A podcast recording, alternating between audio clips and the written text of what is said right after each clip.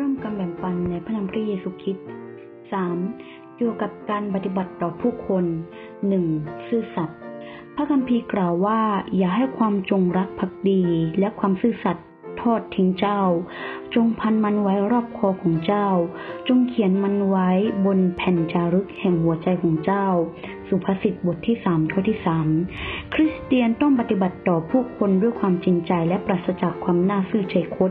เซคาริยาบทที่แปดข้อที่สิบหกเอเฟซัสบทที่สี่ข้อที่สิบห้าเป็นไปไม่ได้ที่จะทำธุรกิจด้วยการหลอกลวง สุภาษิตบทที่ 11 ข้อที่1เฉลยธรรมบัญญัติบทที่ 25 ข้อที่ 13 ถึง 16 เพราะใครก็ตามที่ได้ทรัพย์มาด้วยลิ้นมุกษาก็คือหมอกที่จังหายและกับดักแห่งความตาย สุภาษิตบทที่ 21 ข้อที่ 6 เจ้าหน้าที่ต้องไม่รับสินบนหรือร่วมกันทุจริต เฉลยธรรมบัญญาบทที่ 16 ข้อที่ 19 มีคาบทที่ 7 ข้อที่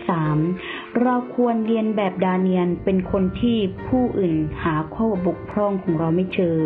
เพราะดาเนียนเป็นคนดีจนศัตรูของเขาจะหาข้อบกพร่องแต่ก็หาไม่เจอ ฉะนั้นวันนี้เราควรเป็นเหมือนดาเนียน ในดาเนียนบทที่ 6 ข้อที่ 4 ข้อที่ถึงข้อที่ 22 ดาเนียนบทที่ 6 ข้อที่ 4 และข้อที่ 22 คนที่ซื่อสัตย์ถึงสาบานแล้วจะต้องเสียประโยชน์เขาก็ไม่กลับคืนคำในสดุดีบทที่สิบห้าข้อที่สี่โดยอย่างเช่น เย็บทา ปฏิบัติตามคำปฏิญาณที่ตนได้บนไว้กับพระเจ้า จึงได้ถวายลูกสาวคนเดียวของเขาให้พระองค์ ผู้วินิจฉัยบทที่สิบเอ็ดข้อที่สามสิบถึงสี่สิบ คริสเตียนไม่เพียงแต่ต้องรักษาพันธสัญญาของพวกเขากับพระเจ้า แต่กับผู้คนด้วย การแลกเปลี่ยนเงินตาคำสั่งธุรกิจหรือข้อตกลงอื่นๆ แม้ว่าจะไม่เป็นผลดีต่อคุณ คุณก็ควรปฏิบัติตามคำมั่นสัญญาของคุณมีสุภาษิตกล่าวว่า ควรซื่อสัตย์และความยุติธรรมเป็นนโยบายที่ดีที่สุดเสมอนะและเพิ่มพีก็ยังกล่าวอีกว่า เพราะว่าพระเมธ ระเนตรของพระยาเวสดส่องอยู่เหนือแผ่นดินโลกทั้งหมด เพื่อให้กำลังต่อคนเหล่านั้นที่จริงใจต่อพระองค์ในสองพูนสวดานบทที่ 16 ข้อที่ 9 และสองนอกจากจะต้องมีความซื่อสัตย์แล้วเราต้องมีความเมตตา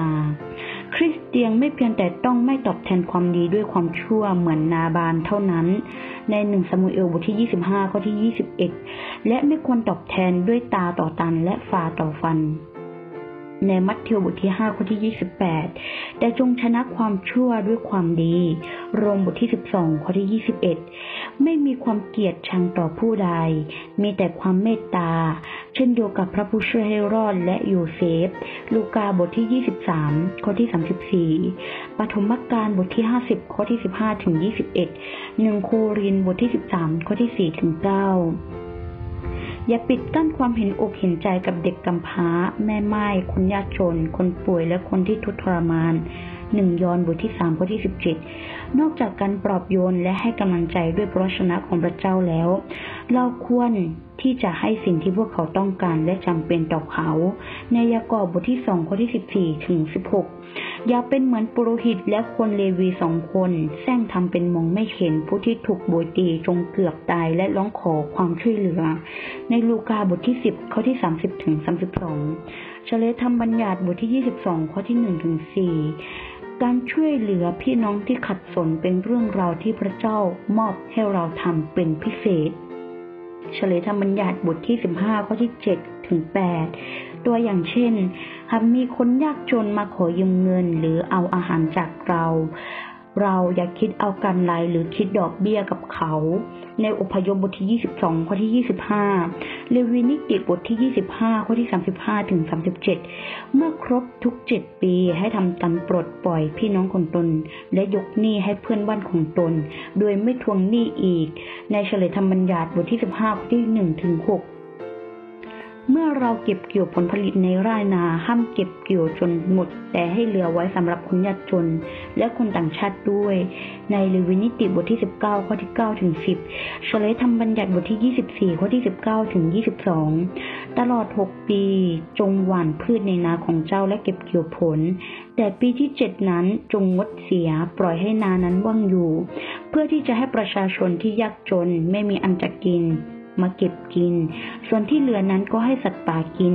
ส่วนสวนองุ่นและสวนมะกอกเจ้าก็จงทำเช่นนั้นเดียวกัน ในอพยพบทที่ 23 ข้อที่ 10 ถึง 11 ชาวโยได้รับแรงบันดาลใจจากคำสอนที่กรุณาของพระเจ้าเที่ยงแท้ พวกเขาจึงมักเห็นอกเห็นใจผู้อื่นเสมอ พวกเขาถือว่าการบรรเทาทุกข์ให้กับคนยากจนนั้นเป็นสิ่งที่ดี และปฏิบัติตามอย่างกระตือรือร้น เช่นยักษ์ฟาในกิจการบทที่9ข้อที่ 36 หรือโคเนลีอัสในกิจการบทที่ 10 ข้อที่2ถึง3รวมถึงซักเคียผู้สำนึกผิดและหันกลับมาหาพระเยซูในลูกาบทที่ 19 ข้อที่ 8 ความเมตตาไม่เพียงแต่จะปลอบโยนคนยากจนเท่านั้น แต่ยังสามารถเพิ่มความเชื่อให้กับพวกเขาด้วย ในสองโครินธ์บทที่9ข้อที่ 12 ถึง 14 คนที่เมตตาคนยากจนก็ให้พระยาเวทรงยืม และ พระองค์จะทรงตอบแทนการกระทำของเขา ในสุภาษิตบทที่ 19 ข้อที่ 17 เฉลยธรรมบัญญัติบทที่ 15 ข้อที่ 4 ถึง 6 และจะได้รับชีวิตนิรันดร์ในชีวิตหน้า ก็คือเขาคนนั้นจะได้รับชีวิตนิรันดร์ในภายภาคหน้านั่นเอง 2 โครินธ์บทที่ 9 ข้อที่ 9 มัทธิวบทที่ 25 ข้อที่ 34 ถึง 40 ฉันหวังว่าคริสเตียนทุกคนจะเจริญรุ่งเรืองในความดี และแสดงหลักฐานของสาวกในทางความรัก ในหนึ่งทิโมธีบทที่ 6 ข้อที่ 18 และยอห์นบทที่ 13 ข้อที่ 35 3. ทำอย่างชอบธรรม ให้เราทำทุกอย่างอย่างชอบธรรม ครั้งหนึ่งพระเยซูทรงเคยตำหนิพวกฟาริสีในเวลานั้นและตรัสว่า วิบัติแก่พวกเจ้า พวกธรรมจารย์และพวกฟาริสี คนหน้าซื่อใจคด เพราะพวกเจ้าถวายทัศสังที่เป็นสารแหน่ ลูกผักชีและยีราแต่เรื่องที่สำคัญกว่าในธรรมบัญญัติคือความยุติธรรมและความเมตตา และความเชื่อนั้นพวกเจ้ากลับรักเลย ในมัทธิวบทที่ 23 ข้อที่ 23 หากบุคคลใดบุคคลหนึ่งมีเพียงความซื่อสัตย์สุจริต แต่ไม่มีความยุติธรรม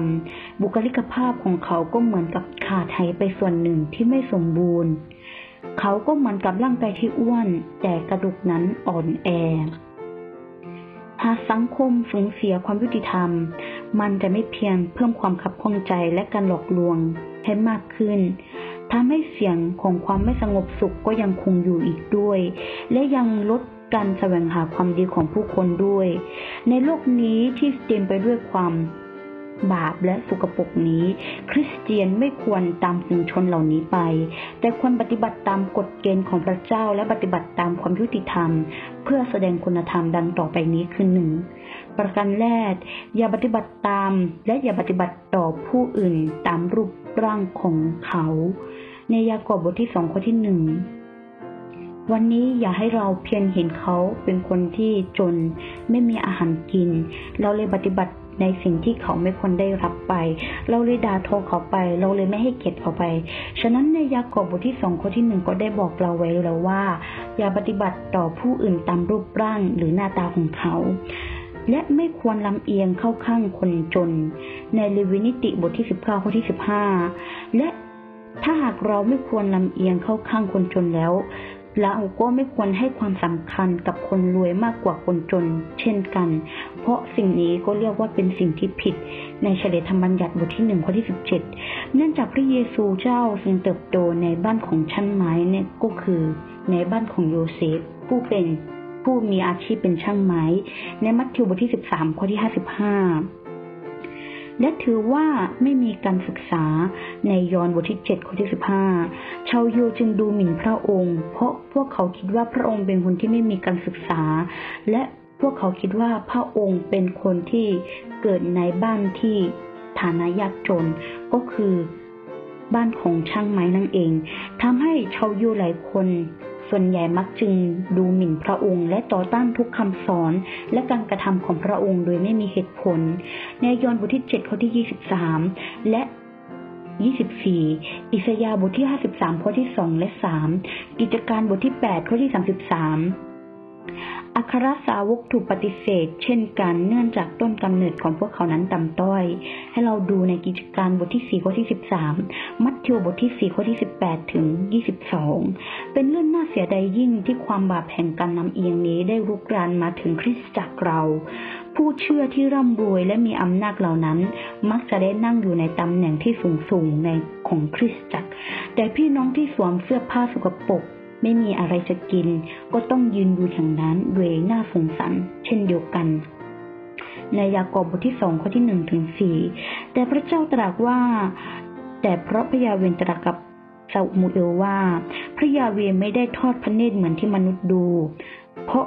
มนุษย์ดูที่รูปร่างภายนอก แต่พระยาเวทรงโทษทรงทอดพระเนตรดูจิตใจ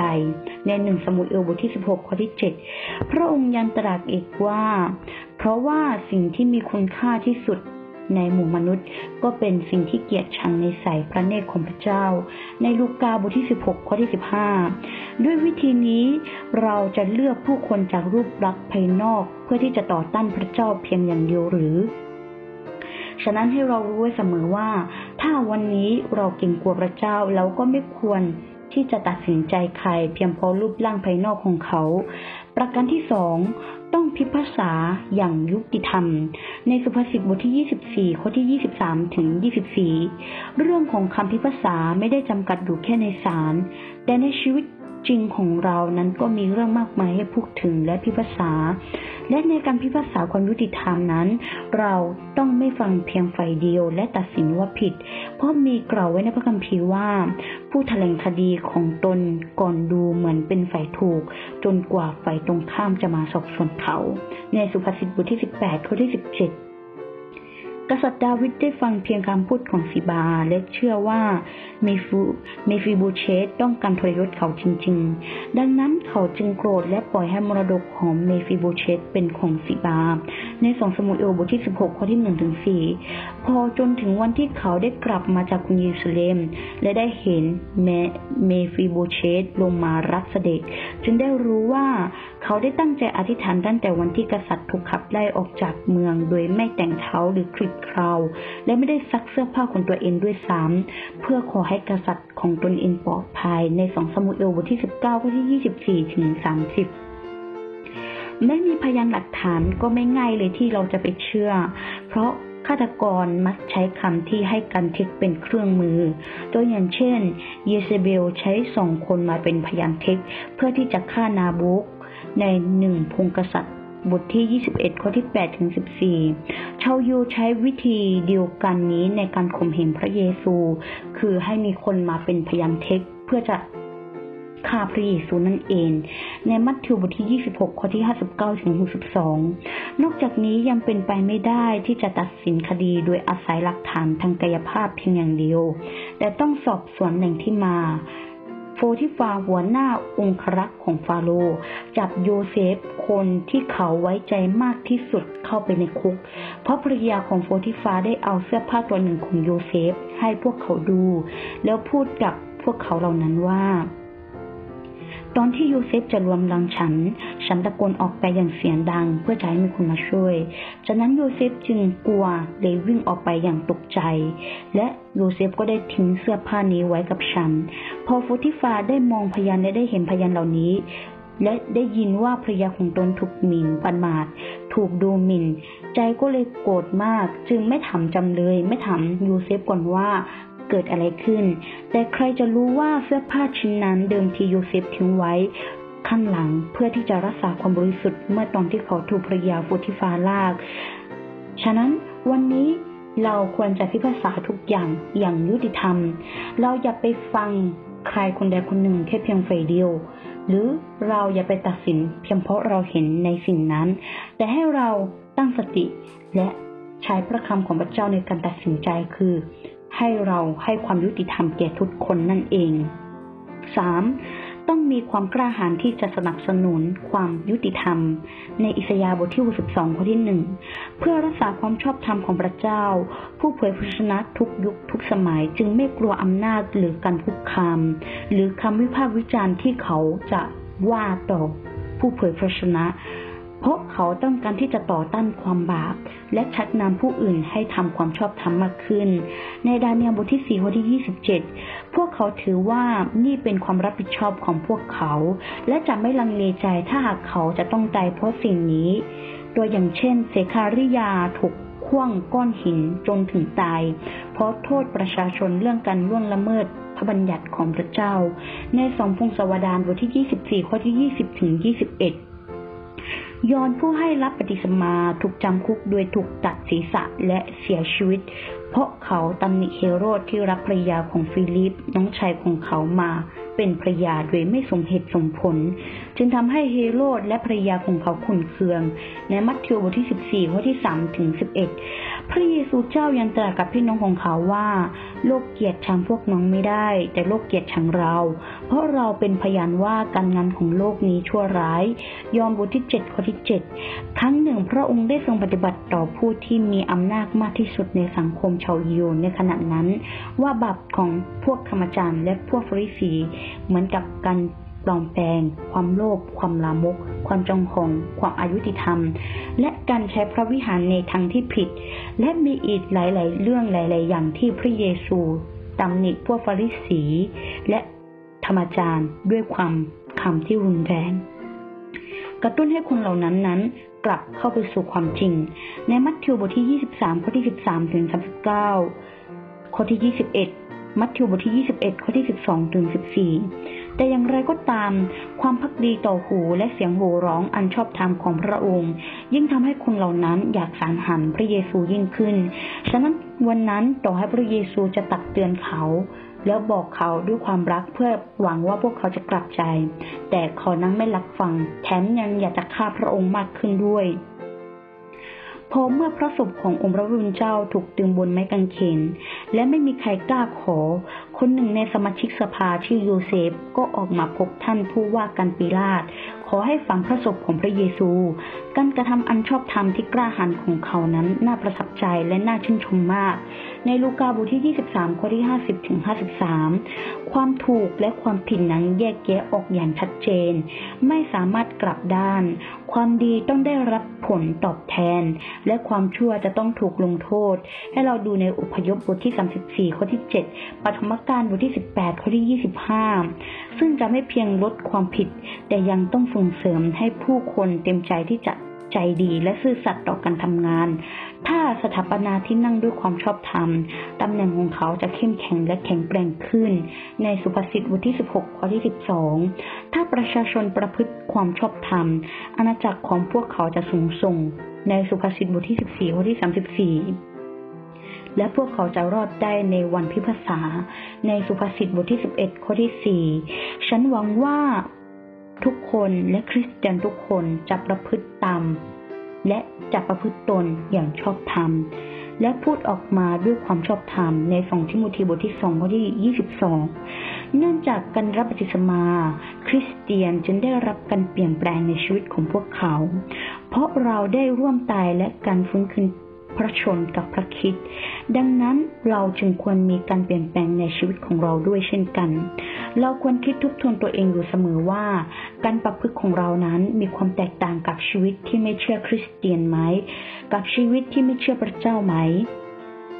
อย่าลืมว่าคริสเตียนอยู่ในพระฉายของพระคิด และตอนนี้เรากำลังดำเนินชีวิตเพื่อ พระเจ้า และให้เราคิดด้วยว่าเราควรทำอย่างไรในชีวิต ควรดำเนินและประพฤติชีวิตอย่างไร เพื่อแสดงพระสิริและเพื่อถวายพระเกียรติของพระองค์ วันนี้ดิฉันขอแบ่งปันในหัวข้อเรื่องที่ว่า เกี่ยวกับการปฏิบัติต่อผู้คนถึงเท่านี้ อย่าลืมนะคะ สิ่งที่เราควรมีและควรปฏิบัติต่อผู้อื่นก็คือหนึ่งต้องมีความซื่อสัตย์สอง ต้องมีความยุติธรรม ไม่เพียงแต่เท่านี้นั้น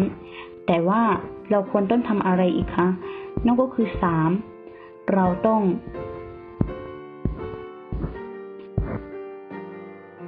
ทำทุกอย่างอย่างชอบธรรมนั่นเอง วันนี้ดิฉันขอแบ่งปันถึงเท่านี้ ขอขึ้นสง่าราศีแด่องค์พระผู้เป็นเจ้าผู้อยู่บนฟ้าสวรรค์ และขอให้พระคุณสันติสุขจงดำรงอยู่กับธรรมิกชนทุกคน อาเมน